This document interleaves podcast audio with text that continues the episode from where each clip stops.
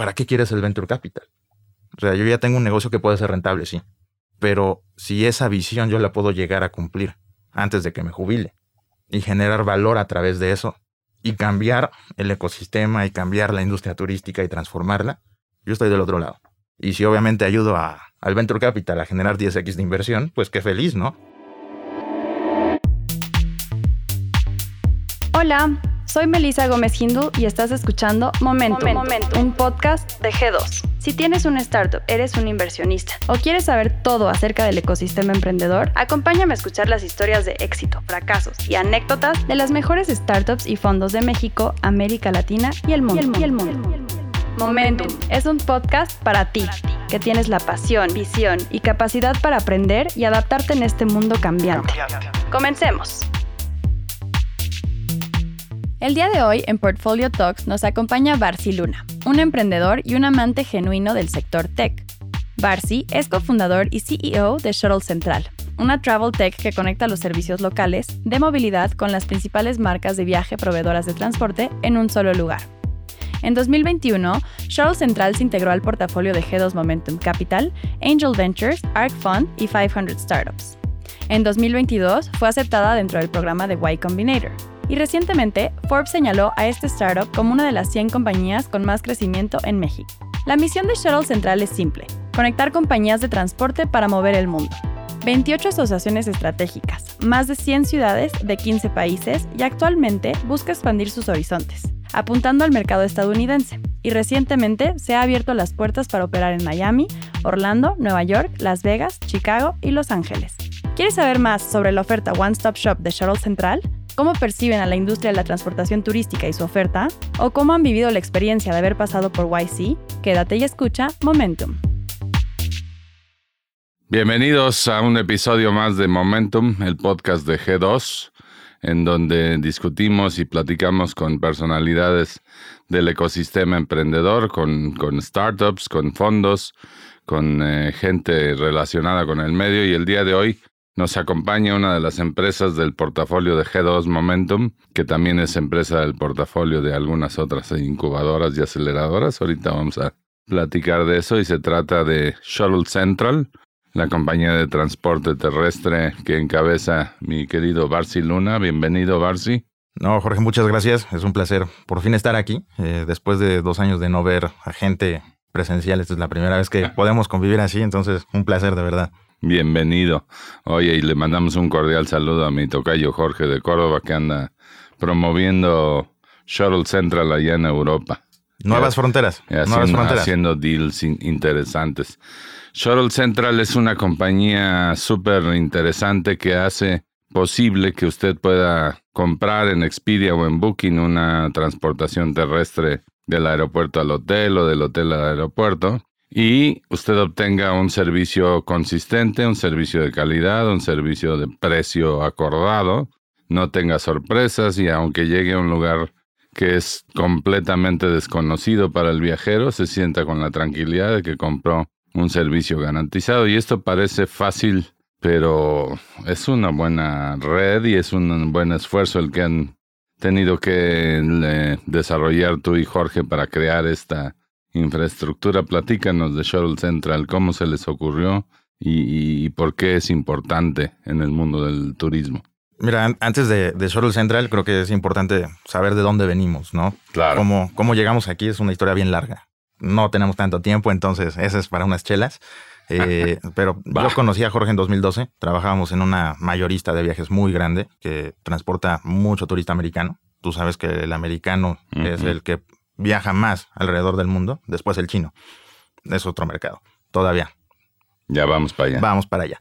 Y desde ahí nos dimos cuenta de muchos de los problemas que existe eh, en la industria. Sí está bien aceitada, sí está bien armada, hay contratos de muchos años, multimillonarios, pero la tecnología no ha evolucionado. Los proveedores turísticos locales, que son los que realmente hacen que te vayas feliz del destino, eh, están pulverizados, no tienen visibilidad y hay una cadena de intermediación de hasta 5 o 7 capas en donde cada quien tiene su take rate, pagas algo carísimo y la comunicación, el servicio al cliente pasa algo mal, es horrible. Pueden pasar hasta tres meses que no te reembolsan, puede pasar cosas que no quieres saber y la idea es cómo transparentarlo, cómo acercar la oferta y la demanda para generarle más valor, para dar una cadena de suministro más eficiente y cómo mejorar la vida de esas personas que ganan muy poco, que es el operador final, y que del pastel se lo reparten todos. Y, y les toca una mínima parte. Le toca una mínima parte, no ha sido atendido, llevan haciendo las cosas con lápiz y papel por años, si bien les va, lo hacen en Excel. Y cómo escuchar a ese mercado que pues está ahí. No lo conoces, no sabes quién es, es invisible, pero cuando viajas, es el primero en atenderte. ¿Cómo lo conectas de, de, una forma que el cliente lo visibilice, lo transparente, lo eficiente, lo haga más asequible, como lo decías? Y al final del día es mejorar la experiencia turística. Nosotros hemos trabajado durante muchos años en travel, nos encanta viajar, hemos pasado historias de horror viajando al extranjero, entonces entendemos muy bien lo que necesita el viajero, entendemos muy bien qué pasa detrás de lo que no ve el viajero y las necesidades que se deben de desarrollar a través de tecnología, implementación de procesos automatizables que hagan, que generen más valor al viajero al tener menos fricción. No voy a decir que no hay problemas, pero al tener un problema, que haya una respuesta más rápida, que no vayas a un call center en la India y que no sepan quién eres. Y sobre todo, el saber que hay una tranquilidad de alguien que te respalda y si pasa algo, a través de la tecnología nosotros te conectamos, ya sea con el operador final, ya sea con un servicio a clientes que está muy bien capacitado, que entiende tu región, que entiende tu idioma y que tiene años haciéndolo. No es una idea loca que se nos ocurrió y no sabemos cómo implementarla. Tenemos bien trazada la ruta. Entonces, eh, llega un viajero, se mete al internet allá en Copenhague, Dinamarca o en, o en Singapur y dice quiero ir a Tulum, ¿no? Porque entiendo que se pone bien.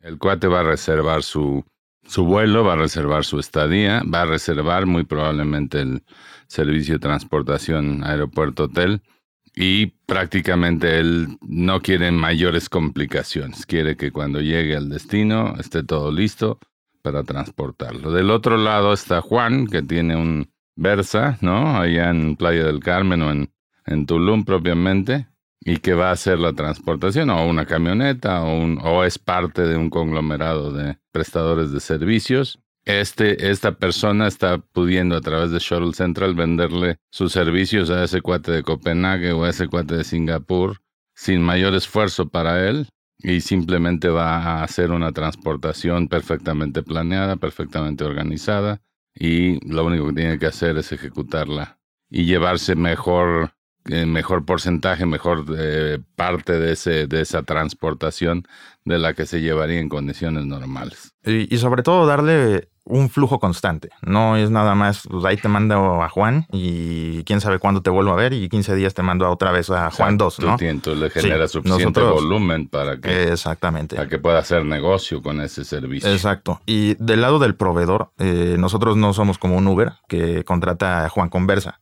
O sea, sí tenemos Versas, pero aquí el tema de la transportación turística e, está muy regulado. Nosotros contratamos flotillas que están reguladas.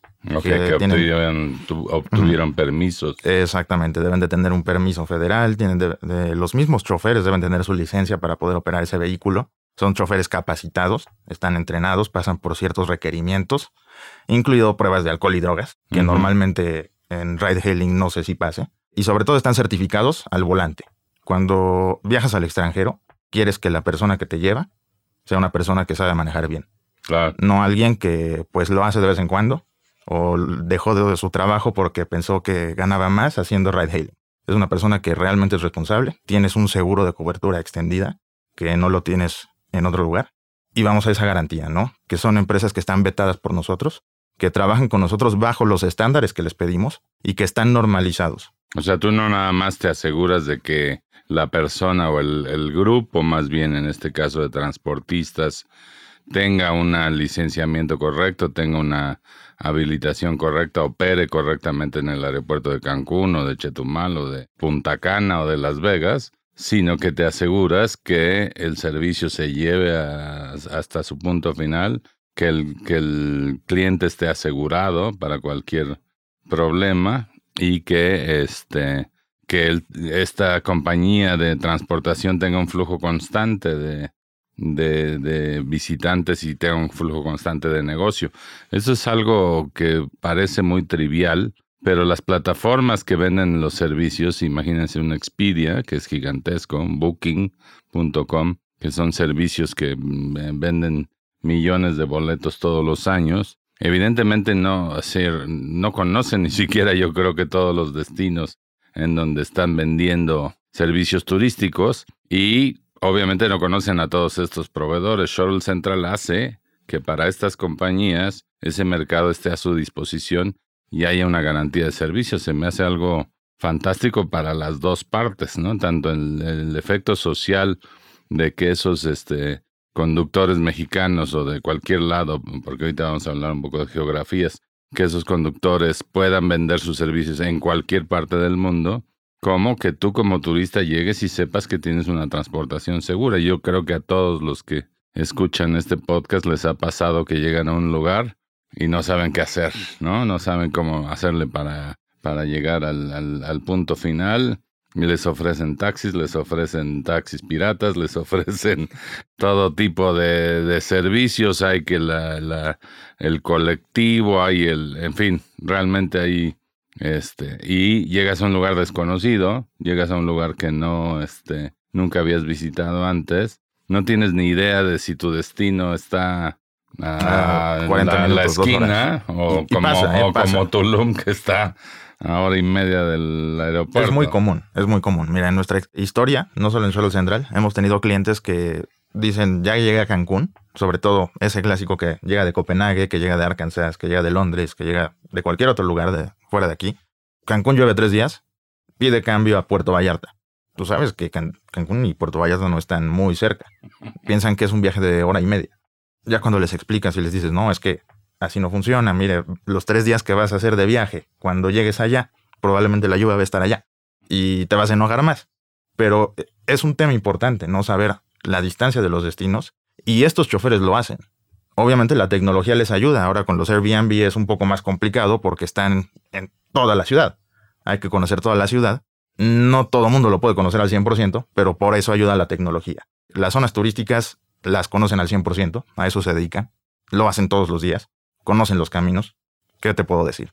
Eso es, o sea, yo me imagino si yo reservara en este momento, no sé, un viaje a Vietnam, ¿no? Y llegas a, pues, no sé, ves en Expedia un hotel que te parece atractivo y lo que sea, y llegas, me imagino que al aeropuerto de Hanoi o al que se te ocurre, y dices, ¿y ahora qué hago? ¿No? Entonces, evidentemente lo que vas a tratar de hacer es conseguir que el mismo operador, el mismo sitio que te está respaldando con el viaje, que en este caso es Expedia, pues te lleve hasta el hotel. Pero ¿cómo le hace Expedia? Es más, ¿cómo le hacen ustedes? Porque estábamos platicando que tienes hoy por hoy y ya cubre 115 destinos en el mundo. Platícanos de eso. ¿Dónde estás? ¿Cómo le haces para estar? Mira, empezamos con bien poquitos destinos, únicamente tres. Obviamente eh, eran los. Cancún, obviamente. Obviamente. de dónde eres. exactamente, ¿no? Tiene todo, vives. todo el sentido del mundo para todo mundo Cancún es una ciudad turística. A veces me dicen, ¿qué haces ahí con una startup? Bueno, ya les explico y tiene todo el sentido. Nos, ¿no? nos matas de envidia, ¿qué te pasa? no, lo sé, lo sé. Y me encanta, ¿no? Eh, creo que es una ciudad con, ciudad con mucho potencial eh, para que en los siguientes 10 años pueda empezar a verse un desarrollo de verdad de emprendedurismo y tecnología. Tiene la conectividad. La ciudad más conectada de México. Exactamente, mucho más que, que la Ciudad de México y mucho más barato. O sea, tú puedes volar Cancún a casi cualquier país de Europa, para cualquier país de Sudamérica, puedes volar a 50 ciudades de Estados Unidos directo desde Cancún. Vuelo directo. En México, pues ya sabemos que tenemos dos aeropuertos de los cuales no se hace uno y es un rollo este lograr, eh, ¿cómo se llama? pues volar a todo el mundo. Cancún es la ciudad más conectada de México. Y es una de las más jóvenes. Entonces, ahí vamos, ¿no? Ahí vamos poniendo las piedras. Pero ahí eh, empezaron. Ahí empezamos. Eh, Cancún, Puerto Vallarta y Guadalajara. Nosotros ya teníamos conexión con el Caribe, veníamos trabajando con muchos proveedores de, de la región. Algunos les dijimos, le entras, otros nos dijeron no. Era una cuestión de que el flujo de efectivo no les aguantaba para, para poder soportarlo. Nosotros antes a, un nivel más pequeño les ayudábamos a financiar su operación, pero estoy hablando de un cliente con un flujo poco constante. Cuando empezamos a darnos cuenta que los clientes que estábamos cerrando eran muy grandes. Muchos dijeron, sabes que yo no puedo aguantar la línea de crédito y yo no los podía financiar. Entonces fue una cuestión de ir poco a poco entendiendo cómo podíamos trabajar en conjunto para que volvieran a trabajar con nosotros eh, a la escala que se necesitaba, porque el tema de flujo de efectivo en travel es muy complicado, y más cuando no tienes las herramientas ni el conocimiento para poder calcular. ¿Y qué es lo que le pasa al proveedor de transporte? El operador turístico quiere su dinero a la mayor brevedad y Expedia tiene todo un proceso. Exactamente. Trabajas con hoteles, trabajas con agencias de viajes, con líneas aéreas, son créditos desde 30, 60, 90 días. Un proveedor chiquito, estamos hablando del hombre camión, unas cinco camionetas, se la vive operando, necesita gasolina, necesita recursos para poder subsistir, pagar los derechos de piso del aeropuerto, pagar impuestos, pagar salario, el chofer, etcétera, etcétera, etcétera. Y se les gasta el dinero rapidísimo ahí es un problema que de hecho ahí tengo varios amigos en México y en Colombia que están resolviendo este problema y trabajamos para ayudar a financiar esa operación y que no se preocupen de si no tienen dinero para la gasolina. Muy bien, y eso es una cosa que es parte importante de facilitar esa conexión entre el, el oferente y el, y el demandante del servicio turístico. No solamente es un marketplace, es lo que genera dinero para sobrevivir, pero hay que ir más a fondo entender el problema de raíz no es solo darles de comer, pero están comiendo lo que necesitan comer, están comiendo de más, están comiendo menos, están comiendo lo que necesitan, a lo mejor tienen mucha proteína. Entonces, ahí entre estas tres primeras ciudades te diste cuenta que no era nada más ofrecer el servicio y organizar la proveeduría del servicio, sino que había problemas de abasto, de cantidad de oferta, había problemas de financiamiento, Exactamente. Es un sector muy desatendido en todos los sentidos. Yo empecé a ver esa desatención de la parte de los servicios turísticos, la tecnología y ese flujo de efectivo del B2B de viajes. Y escarbas un poquito más y te das cuenta que, que realmente hay un área de oportunidad muy grande, que los necesitamos profesionalizar, que necesitamos ayudar a que esa educación financiera les llegue. Voy a sonar muy fintech aquí, pero pues es la realidad, para que sepan manejar bien su negocio, porque nosotros dependemos de ellos y ellos de nosotros. Nosotros les damos las ventas y la tecnología para crecer su negocio. Y nosotros crecemos con ellos. Súper. Oye, entonces ahí, digamos, dominaste el, tema, ¿no? Tus tres primeras ciudades y empezaste a crecer. Empezamos a crecer en el Caribe, con Jamaica, con Aruba, con Bahamas, destinos que ya teníamos históricamente conocimiento de ellos. Hemos trabajado con muchos de esos proveedores eh, que también necesitan mucho más apoyo. Si nosotros en Cancún, que somos un gran destino, veo este problema, en destinos como Jamaica. En Ocho Ríos o en Kingston. Exactamente, ¿no? En Punta Cana, que también es un gran destino turístico hermoso, tiene unas playas bellísimas. Pero su infraestructura está muy por debajo de lo que nosotros tenemos. Y a veces eso echa a perder la experiencia del viajero. Exactamente. Vas a, un, lugar espectacular, pero el transporte terrestre, yo recuerdo un transporte terrestre que no le compré a Shuttle Central en, Dominicana y el chofer se iba durmiendo. Wow, sí, ese es un gran problema, ¿no? Hay muchas empresas que también hacen espantado. eso. Exactamente. Es un tema, es un tema que también tenemos que trabajar con ellos, porque al, final del día estás transportando personas, no estás transportando una mercancía. Claro. Te llega la cajita de, de, tu delivery, pues un poquito abollada o las frutas del súper, dices, bueno, no es la que yo quería, ¿no? Está madura, pero yo no puedo mandar a un turista con un accidente, una rodilla rota. Es imposible, ¿no? No estoy diciendo que no vaya a suceder, pero es lo que vamos a estar tratando de evitar todos los días, que esa experiencia no suceda. Y eso involucra incluso los horarios del chofer, la forma de manejar del chofer, del operador, porque es muy importante. Estás jugando con la vida de una persona. Claro. Oye, entonces empiezas a operar Centroamérica. Creo que hiciste algo en Canadá también. En Canadá todavía no, eh, temas de COVID, estábamos empezando a hacerlo. Pero justo estabas empezando porque esto nos remonta a 2019, que es cuando G2 invierte en Shuttle Central a finales. No, fue en 2020, a principios. Sí. Sí, mira. Que 2020 ibas espectacular en enero y febrero. Exacto, íbamos espectacular. De hecho, yo tenía un viaje para cerrar más negocios en Europa. Ya habíamos crecido muy bien en el Caribe y los destinos europeos se venden mucho más que el Caribe, ¿no? Entonces era la siguiente puerta de entrada para poder expandirnos. Y todo muy bien. Pero era impresionante cómo, lo, o sea, lo que había empezado tímidamente el 19, en 20 estaba despegando con una fuerza Increíble. Eh, increíble. Increíble, Estaban no- vendiendo No lo creíamos. totalmente saturados de, Sí. de- de viajes, pues. Sí, no, y era Y un increíble para viajar. A un chino se le había ocurrido la idea de comer sopa de murciélago, si creen ustedes esa historia.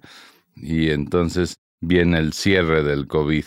Obviamente, para una empresa que se dedica al turismo, que tiene unos meses recién nacida, ¿no?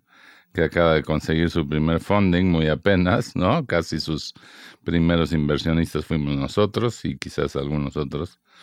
Este, ¿cómo fue toda esa experiencia y cómo sobrevivieron? ¿Qué tuvieron que hacer?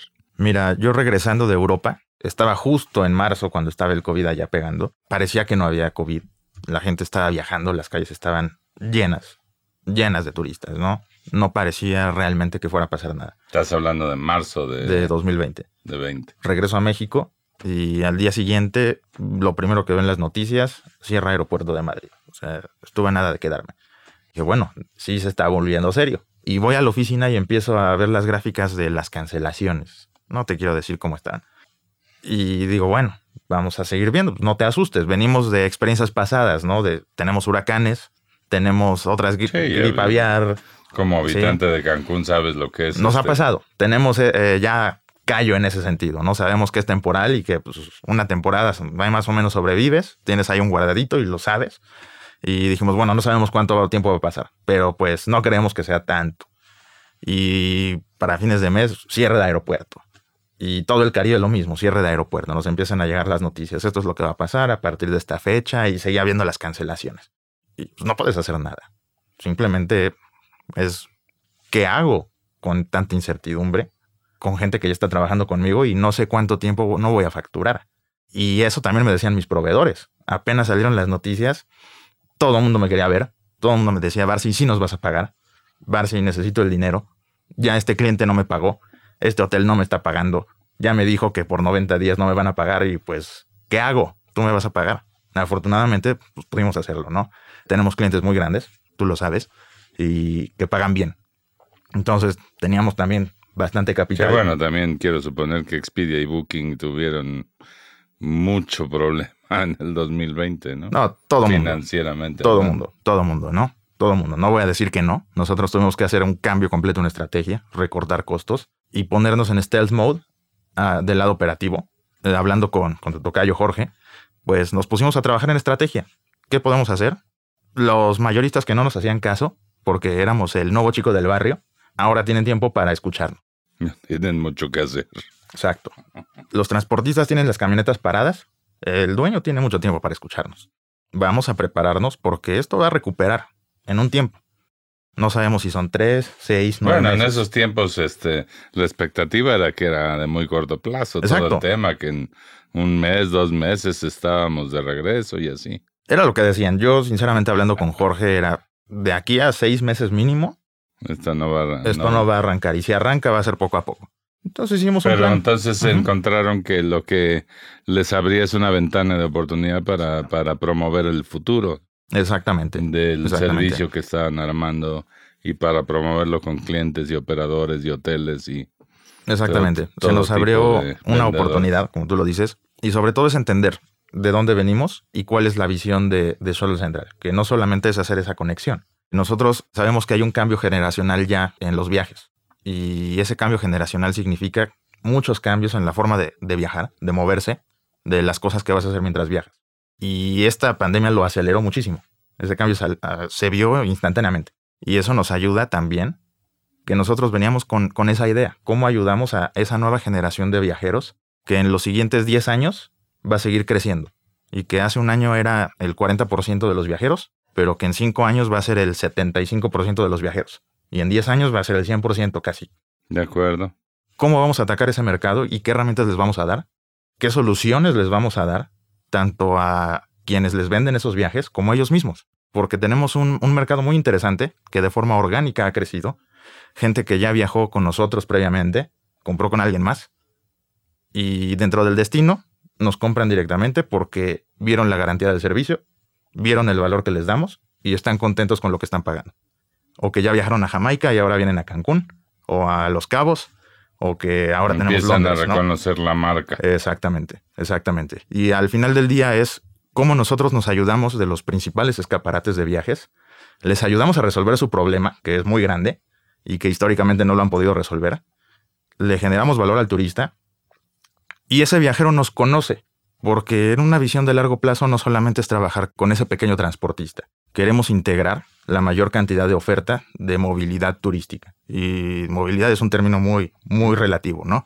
Pero abarcar desde la primera hasta la última milla de tu servicio, de tu itinerario. No importa la complejidad. Y si necesitas un servicio adicional como riel, ferry, se puede hacer la combinación, incluso aéreo. No necesites ninguna otra aplicación, ninguna otra solución, ningún otro punto de contacto Para llegar. para llegar. Exacto. Y lo soluciones todo con Shuttle Central. Y si en 10 años hay viajes a la Luna, Shuttle Central te lleva. Hay que platicar con Elon y con... Ah, claro. Claro. Hay que, hay que aprovechar las redes de Silicon Valley. Muy bien. Oye, ¿cómo fue la reactivación? ¿Cómo, ¿Cuándo empezó?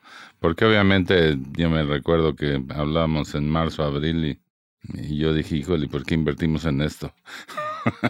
no sé si te lo dije a ti pero, o lo pensé, pero este... No, no, no fuiste tú, pero sí me lo dijeron en el fondo. Sí, sí me lo dijeron. Y mira, es parte de, ¿no? Eh, entendemos también que, que no pueden arriesgarse a cualquier cosa, pero por eso es lo que nosotros tenemos que demostrarles a ustedes a través de los números. No se trata de vender un espejo. Obviamente sí hay que vender la visión, por eso lo estoy diciendo. Eso es lo que queremos hacer. Pero vamos paso a paso.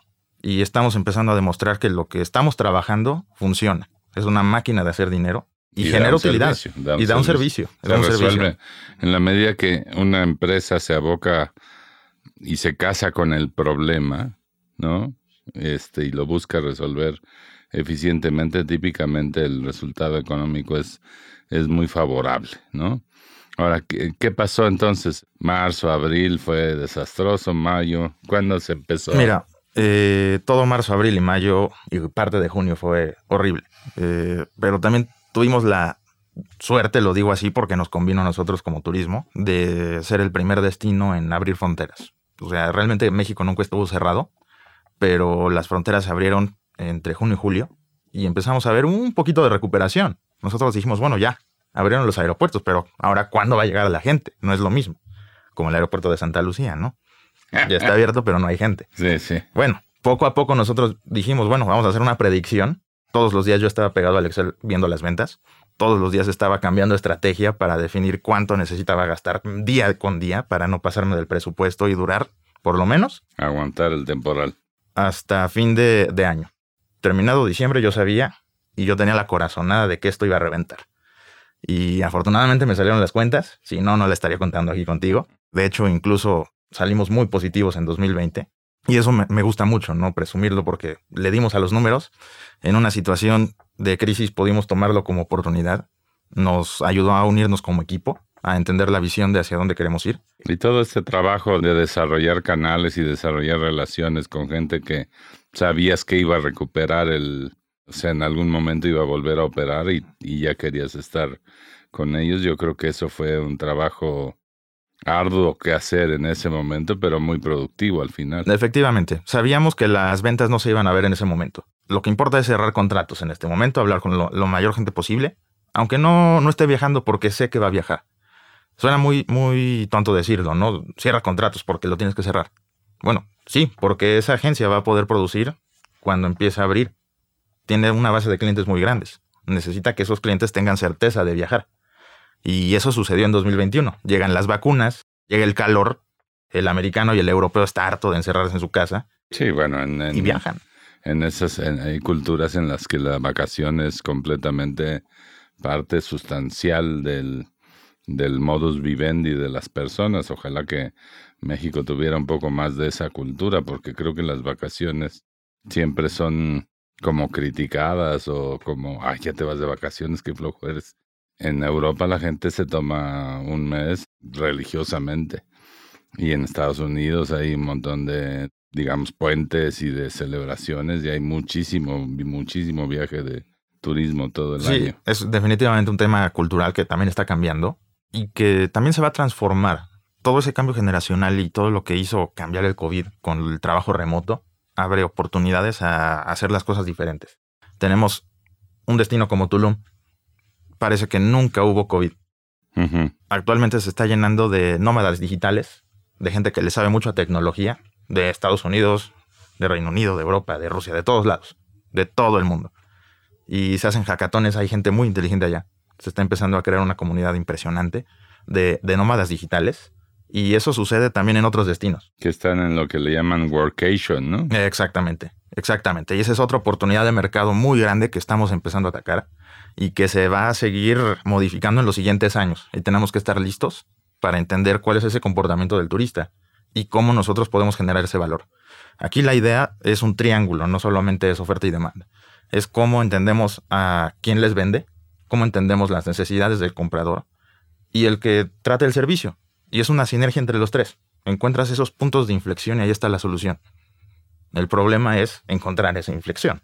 Mm, es agregar el valor, es resolver los, las fricciones y los problemas que hay en la relación entre la oferta y la demanda. Yo creo que ese es el, el papel de un marketplace y de un habilitador como Shuttle Central. ¿no? Y entonces las cosas obviamente cayeron en su lugar y han seguido cayendo en su lugar. 2021 vino el repunte del turismo tan esperado y Cancún y Tulum y todo esto pues eh, realmente aprovecharon ser los destinos más aventureros Definitivamente. respecto al COVID, un país que no pide que no pide pruebas este PCR como casi todo el resto del mundo estaba pidiendo, destinos que pues estaban abiertos con hoteles abiertos, restaurantes abiertos, servicios abiertos, muy pocos incluso en el mundo, ¿no? Definitivamente eso ayudó. Por meses México estuvo en número uno, obviamente Cancún como número uno. Buscabas los top destinos del mundo, estaba Cancún y también Tulum como destino aparte. Aunque llegues al mismo aeropuerto, es un destino completamente diferente. Y han sido los destinos número uno. Y se han mantenido en el top 5, top 10. Han abierto más destinos, obviamente, que venden mucho más. Y ya se ha empezado a notar ese cambio, que es otra oportunidad. Quiere decir que la, certeza del viaje sigue regresando. Nosotros en, 2021 tuvimos un crecimiento impresionante. Ahí me di cuenta que, que duele crecer a veces. No es tan bonito, pero pues hay que hacerlo, ¿no? Qué bonito problema es tener poder resolver eso. Que rompas todo lo que está pasando en el negocio, que saques chispas del Excel. En el 21 sucedió todo lo que iba a suceder en el 20 y más. Y más, y más, ¿no? Porque veníamos de una recuperación de una pandemia. No fue fácil para mucha gente. También la cadena de suministro Sufrió. se está sufriendo. Entonces, contratar más empresas es más complicado porque no hay vehículos para poder contratar más choferes. Tampoco hay. Los choferes se fueron a, su tierra, viven, en Tabasco, viven en Chiapas, viven en Oaxaca. Y dijeron, pues yo me voy a mi tierra. Y ya consiguieron trabajo allá. Y ya no hay choferes y hay camionetas paradas. Wow. O hay dueños de flotillas que están queriendo con dinero en mano comprar camionetas. Le dices la Volkswagen, pues no hay. De aquí a seis meses. Y ahí nos vemos, ¿no? Y ese es el problema que nosotros tenemos ahorita gracias a la pandemia. Que también lo estamos atacando, que no es sencillo pero qué problema tan feliz tener tan tanta tener demanda. exceso de demanda. Tanta demanda. Sí, exacto. mucho más feliz que lo que viviste en el 20. Oye, y no hay que generar la impresión de que operas en Cancún o en Tulum, realmente operas en muchísimos lugares. Exactamente. Digo, 115 lugares. 115 lugares, exactamente. Y creciendo. Y vamos a seguir mm, creciendo. O sea, yo no conozco 115 lugares turísticos en el mundo y te reto, ¿cuántos conoces tú? De Mira, yo tampoco conozco los 115. Me encantaría. Vamos para allá pero tenemos un equipo que viaja mucho. Somos apasionados del viaje. También Jorge viaja mucho. Tenemos un equipo de vendedores que lleva toda la vida viajando. Tenemos un equipo que lleva trabajando con nosotros en Travel toda la vida. Conocemos muchos lugares, conocemos mucha gente de esos lugares y eso es lo que nos ha ayudado. Aquí los gatekeepers no son Google y Facebook. Aquí los gatekeepers son esos distribuidores de viajes que llevan años trabajando con los mismos agregadores y como no hay otra opción, pues siguen con ellos. ¿Y cuál es el footprint geográfico de esos 115 lugares? ¿Dónde estás? Mira, estoy todo México. Todo, todo. O sea. Todo México, Tijuana, Exactamente. Monterrey, lo que se te ocurra. Lo que se te ocurra. Obviamente con más presencia en destinos internacionales, que es lo que nosotros vendemos. Prácticamente todo el Caribe. Centroamérica, obviamente. Sea, todas las islas. Dominicana, Aruba. Exacto. Aruba, Bahamas. Tenemos St. Kitts, St. Lucia. En fin. Sudamérica. Luego me llevas a, ver cómo, cómo se opera ahí, nada más para supervisar. Sí, Una semana, una semana en Punta Cana. eso estaría fantástico. Increíble. ¿Qué eh, más? Obviamente Colombia, Brasil, Perú. En Estados Unidos ya tenemos varios destinos, como Las O Vegas. sea, yo llego a Río de Janeiro y contrato una transportación de Shuttle. Central. Está fantástico. Sí. ¿Dónde más? Obviamente Estados Unidos. Tenemos ya varios destinos en Estados Unidos. Atlanta. Las Atlanta. Vegas, Nueva York, Chicago, San Diego, Los Ángeles, Miami, Orlando. Ya no hay Disney Magical Express. Ese es un mercado gigante. Y ya tenemos un shuttle. O sea, yo otra vez voy a una de estas páginas, contrato un vuelo, una- un paquete, me voy a Las Vegas y me va a transportar Shuttle Central. Me voy a Orlando a ver a Mickey Mouse, me vas a transportar tú. Está sensacional. mira, hablando de Las Vegas, creo que en el- la otra grabación que hicimos eh, hablamos también de Las Vegas. Estando allá, te puedo dar un Tesla en Las Vegas. Ah, mira. Es la mejor ¿Dónde me de puedes dar llegar. un Ferrari? Pues mira, creo que necesitas una, una licencia en especial. Todavía no llegamos a tramitarla, pero hablamos en un par de años y te digo. la vemos, la vemos. Oye, en Europa, Mira, en Europa ya hicimos prueba piloto con, con Londres, ya empezó a vender. Acaban de reabrir fronteras y liberar muchas de las restricciones hace unas semanas. Ya empezamos a tener ventas. Estamos por cerrar destinos. para en- transportarte de Heathrow al centro de Londres. Exactamente. Wow, ese es un viaje carísimo. Y larguísimo, y larguísimo. Sí. Sí, te aburres, te aburres. Vas en el, en el taxi o en el Get, que es carísimo allá. Que digo, es, es hermoso estar en esos taxis negros, pero pues, carísimo, Es ¿no? una carísimo. locura. Sí. Por lo menos una vez hay que hacerlo. Vale la pena. Sí, ya lo hice, ya, ya. Check. Con esa. La Perfecto. próxima ni en broma. No, no, no. Y sí, es muy largo y cansado, ¿no? Y también es lo que pasa en el otro aeropuerto de Londres. Muchos aeropuertos en Europa están así, ¿no? Hay una conexión muy buena, pero no sabes cuál es la mejor forma para llegar. Y el taxi es la más cara. Obviamente es lo que está más accesible a veces, pero definitivamente hay mejores opciones y que tienes la garantía de contratarlas de forma anticipada y tener la certeza. Pagarlas dentro de tu paquete de. Expedia y quizás financiarlo a meses y, y ahí lo que te ofrezcan. Oye, y este, ¿qué más en Europa? Eh, mira, ya estamos por abrir varios destinos en Italia, en. Turquía. También es un destino que lleva mucha recuperación turística. Son destinos que ya van recuperándose al nivel de lo que se recuperó México. Bueno, para y que te una idea. en Turquía sí hicieron un aeropuerto de adeveras. No, eh, un aeropuerto hermoso, ¿no? Pero es que es un destino precioso para toda la gente de Europa. Entonces, es lo que están aspirando. Ojalá en algún momento tengamos así un próximo aeropuerto en Tulum. Esperemos que sí. Bien. Esperemos que sí. Tenemos también muchos destinos en el Pacífico Sur que no hemos abierto para operación porque no conviene. La realidad es que Todavía el volumen no da. el volumen no puede dar. Nuestros turistas son en un 90% de Estados Unidos y Canadá. Están viajando dentro de Estados Unidos. Están viajando a México y el Caribe, Centroamérica algunos. Y empiezan a, a viajar apenas a Europa. Sí, la, la pandemia generó este fenómeno del, del near traveling, ¿no? Exactamente. Del, near vacation. Y, y nuevos O sea, destinos. Se abrieron nuevos destinos que antes eran pequeñitos. Como que la gente no se anima a ir a, no sé, la India y a, y a Indonesia y a Todavía lugares muy, muy remotos por toda esta turbulencia y eso súmale todavía el fenómeno de la guerra y toda esta turbulencia sociopolítica. Obviamente tampoco ayuda a que tú te armes un viajezote. No ayuda, pero sí hay algo que, que validamos y que nos quedó claro en esta pandemia, es que no importa qué pasa, la gente va a viajar. O sea, esto ya no solo es un negocio, ya es un comportamiento social. Y digo- te lo digo yo porque estudié turismo y es mi especialidad, entonces por eso lo sé. Es un comportamiento humano y es una necesidad humana. Necesitas moverte y como el europeo decías y como el gringo decías, vacación. Ojalá eso llegue a México también y tengamos esa cultura de- del, del descanso. Del descanso como una necesidad, Exacto. que lo es, sin duda. Y que confíes que Shuttle Central te va a mover en ese tiempo. Y, y no es irse a meter a ocho mil personas en el mismo cuarto en Acapulco, es descansar, ¿no? Exactamente, exactamente. Y, y lo vale, ¿no? Totalmente. Yo estoy diciendo esto y peco porque no tengo vacaciones, como CEO.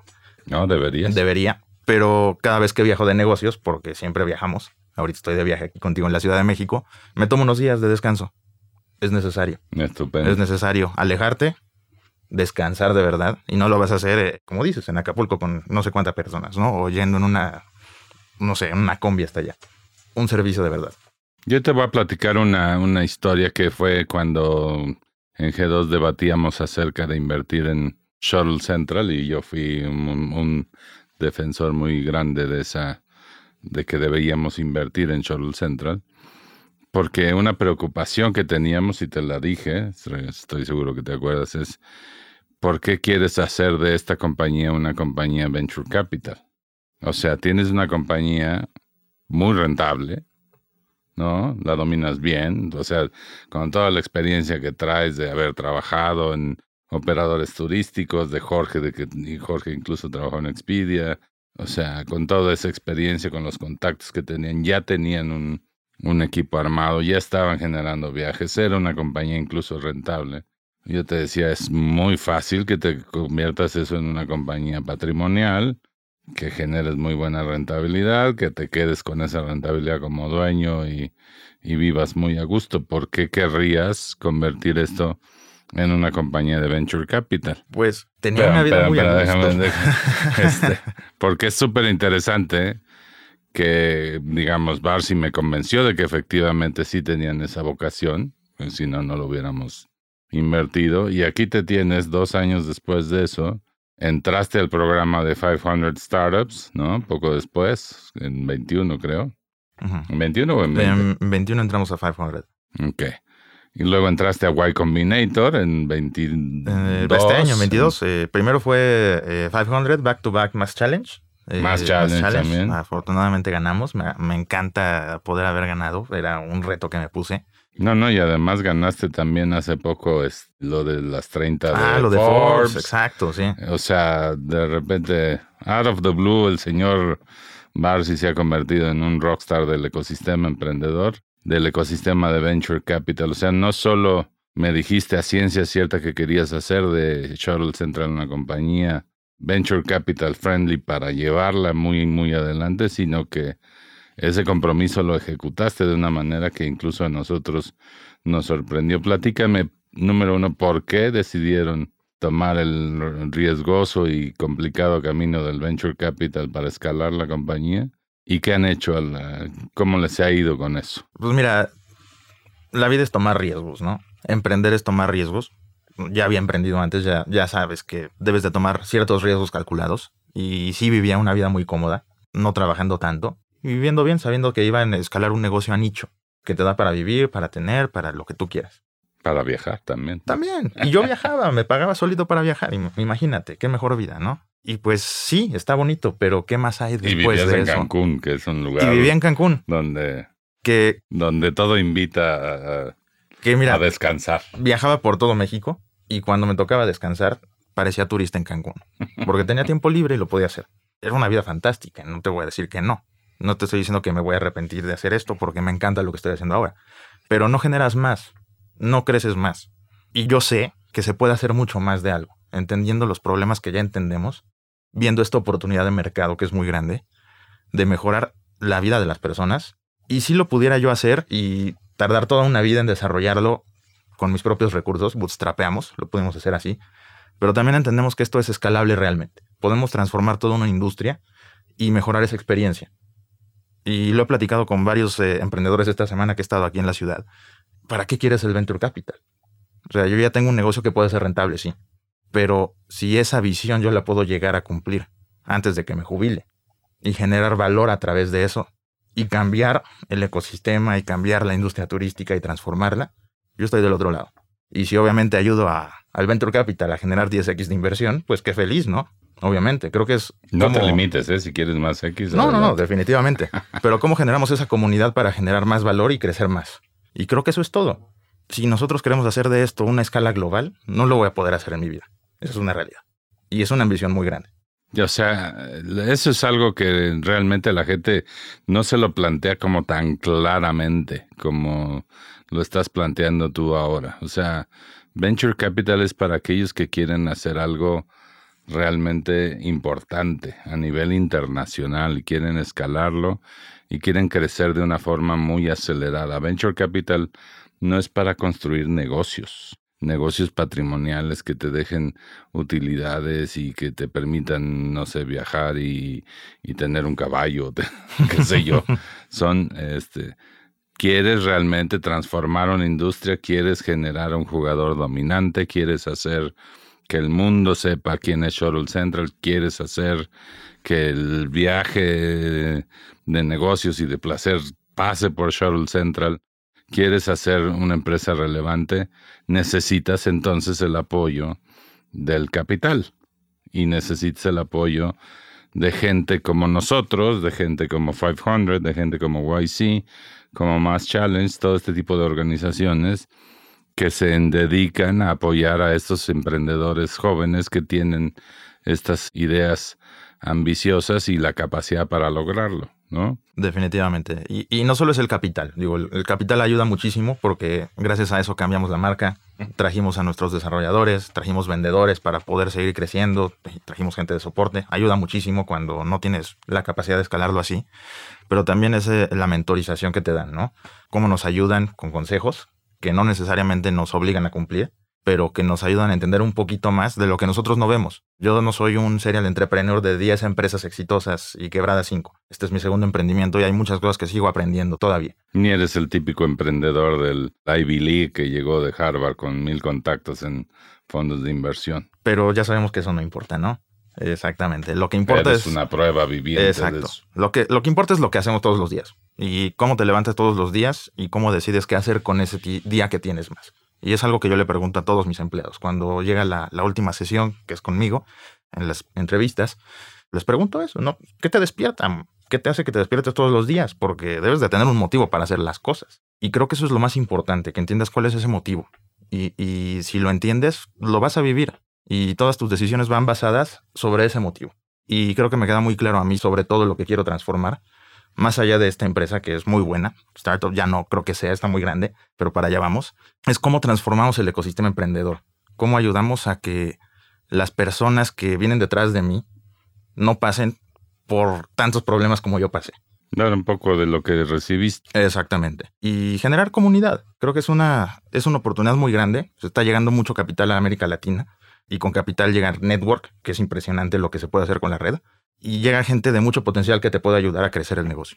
Hay que tener los oídos también abiertos para aprovechar toda esa información. Definitivamente, hay que, hay que quitarse el ego, no hacer nada bien. Obviamente hay que tener la convicción de saber que estás haciendo las cosas, pero sin el ego de, decir es lo único que es correcto. Porque hay muchas formas de pensar que pueden hacer las cosas mejor que yo. Y no es que lo, lo esté haciendo mal, simplemente entender en dónde estás parado y hacia dónde quieres llegar. ¿Y cómo estuvo YC? Acabas de de vivir esa experiencia. Ya tuviste tu demo de apenas estos días. ¿Cómo describirías esa, esa, ese journey? Pues mira, es un sueño hecho realidad. Desde siempre apuntamos para allá. Han sido los tres meses más retadores de mi vida, en todos los sentidos. Vale mucho la pena. Yo invito a todos los emprendedores que realmente quieran lo hagan, pero sí hay que entender muy bien el negocio.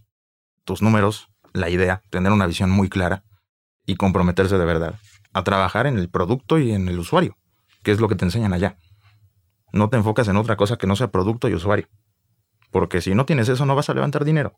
O a lo mejor puede ser que en una serie semilla sí, pero más adelante ¿qué vas a vender? ¿Qué métricas vas a trabajar para una serie? ¿Cómo vas a convencer a ese inversionista o a ese IPO?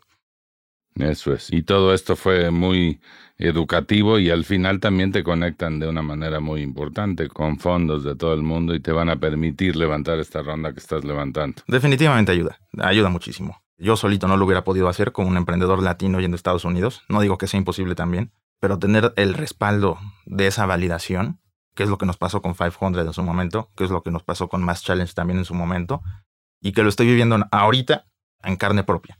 Puede pasar, es real, pero no se llega aquí por accidente. Eso es una realidad. Pues muchas felicidades por YC, muchas felicidades por todo esto que has logrado, por efectivamente cumplir tu promesa de, de hacer de Shuttle Central una compañía de impacto, una compañía ambiciosa que busca cambiar el mundo y no un negocio de transportación más. Creo que lo estás haciendo genial, lo están haciendo genial. No está aquí mi tocayo Jorge, pero también le extiendo la felicitación y creo que the sky's the limit, my friend. La luna es el límite ahorita. por, Eso, por eso pusimos el cohete en Shuttle, ¿no? Esa es la idea. Te lo dije hace rato. En el logo ahí lo tienes. El logo, ¿no? O sea, realmente es eso. No solo, no solo es un transporte de aeropuerto. Estamos empezando con eso. Y hay un problema muy grande por resolver. Pero Shuttle Central te va a llevar a la luna. Muy bien. Fantástico. Pues muchísimas gracias, Barcy. Muchas gracias a ustedes por escuchar este nuevo episodio de Momentum, el podcast de G2. No olviden suscribirse en Apple Podcast, en Spotify, en YouTube o donde sea que escuchen sus podcasts.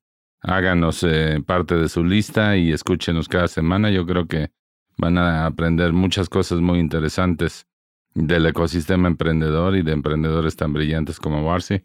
Muchísimas gracias otra vez. No, Jorge, gracias a ti por la invitación. Y, ya nos, y ya seguiremos viendo en, en este espacio y en otros. Gracias a todos. Innovación. Innovación. Visión. Visión. Fundraising. Fundraising. Rondas de inversión. Rondas de inversión. Venture capital. Venture capital. Expertise. Expertise. Estrategia comercial. Estrategia comercial. Momentum. Momentum. Yo soy Melissa Gómez Hindu y esto fue Momentum. un podcast de G2. Acompáñanos en el próximo capítulo para escuchar más pláticas del portafolio e historias del mundo del startup. ¿Tienes preguntas? Estamos aquí para resolver todas tus dudas sobre el ecosistema emprendedor en México. Visítanos en g2momentum.capital y síguenos en Twitter, Facebook o LinkedIn como arroba G2 Consultores. G2 Consultores. Este podcast es grabado y producido en los estudios de Noda Lab en la Ciudad de México. Para más información, visita nodalab.com.